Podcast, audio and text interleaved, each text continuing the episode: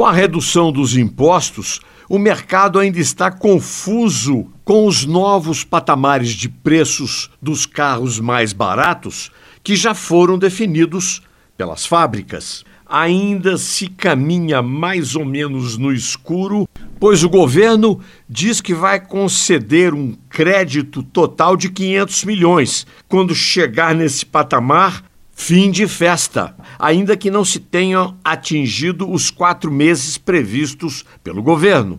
Outra situação complexa é do mercado de usados, que tiveram uma queda de preços com a redução da tabela do zero quilômetro. Então, eu vendo ou não meu usado hoje, pois não sei quanto tempo vão durar essas benesses do governo. Eu posso vendê-lo hoje mais barato, porém daqui a dois ou três meses ele se valoriza e eu poderia vendê-lo por um preço bem melhor.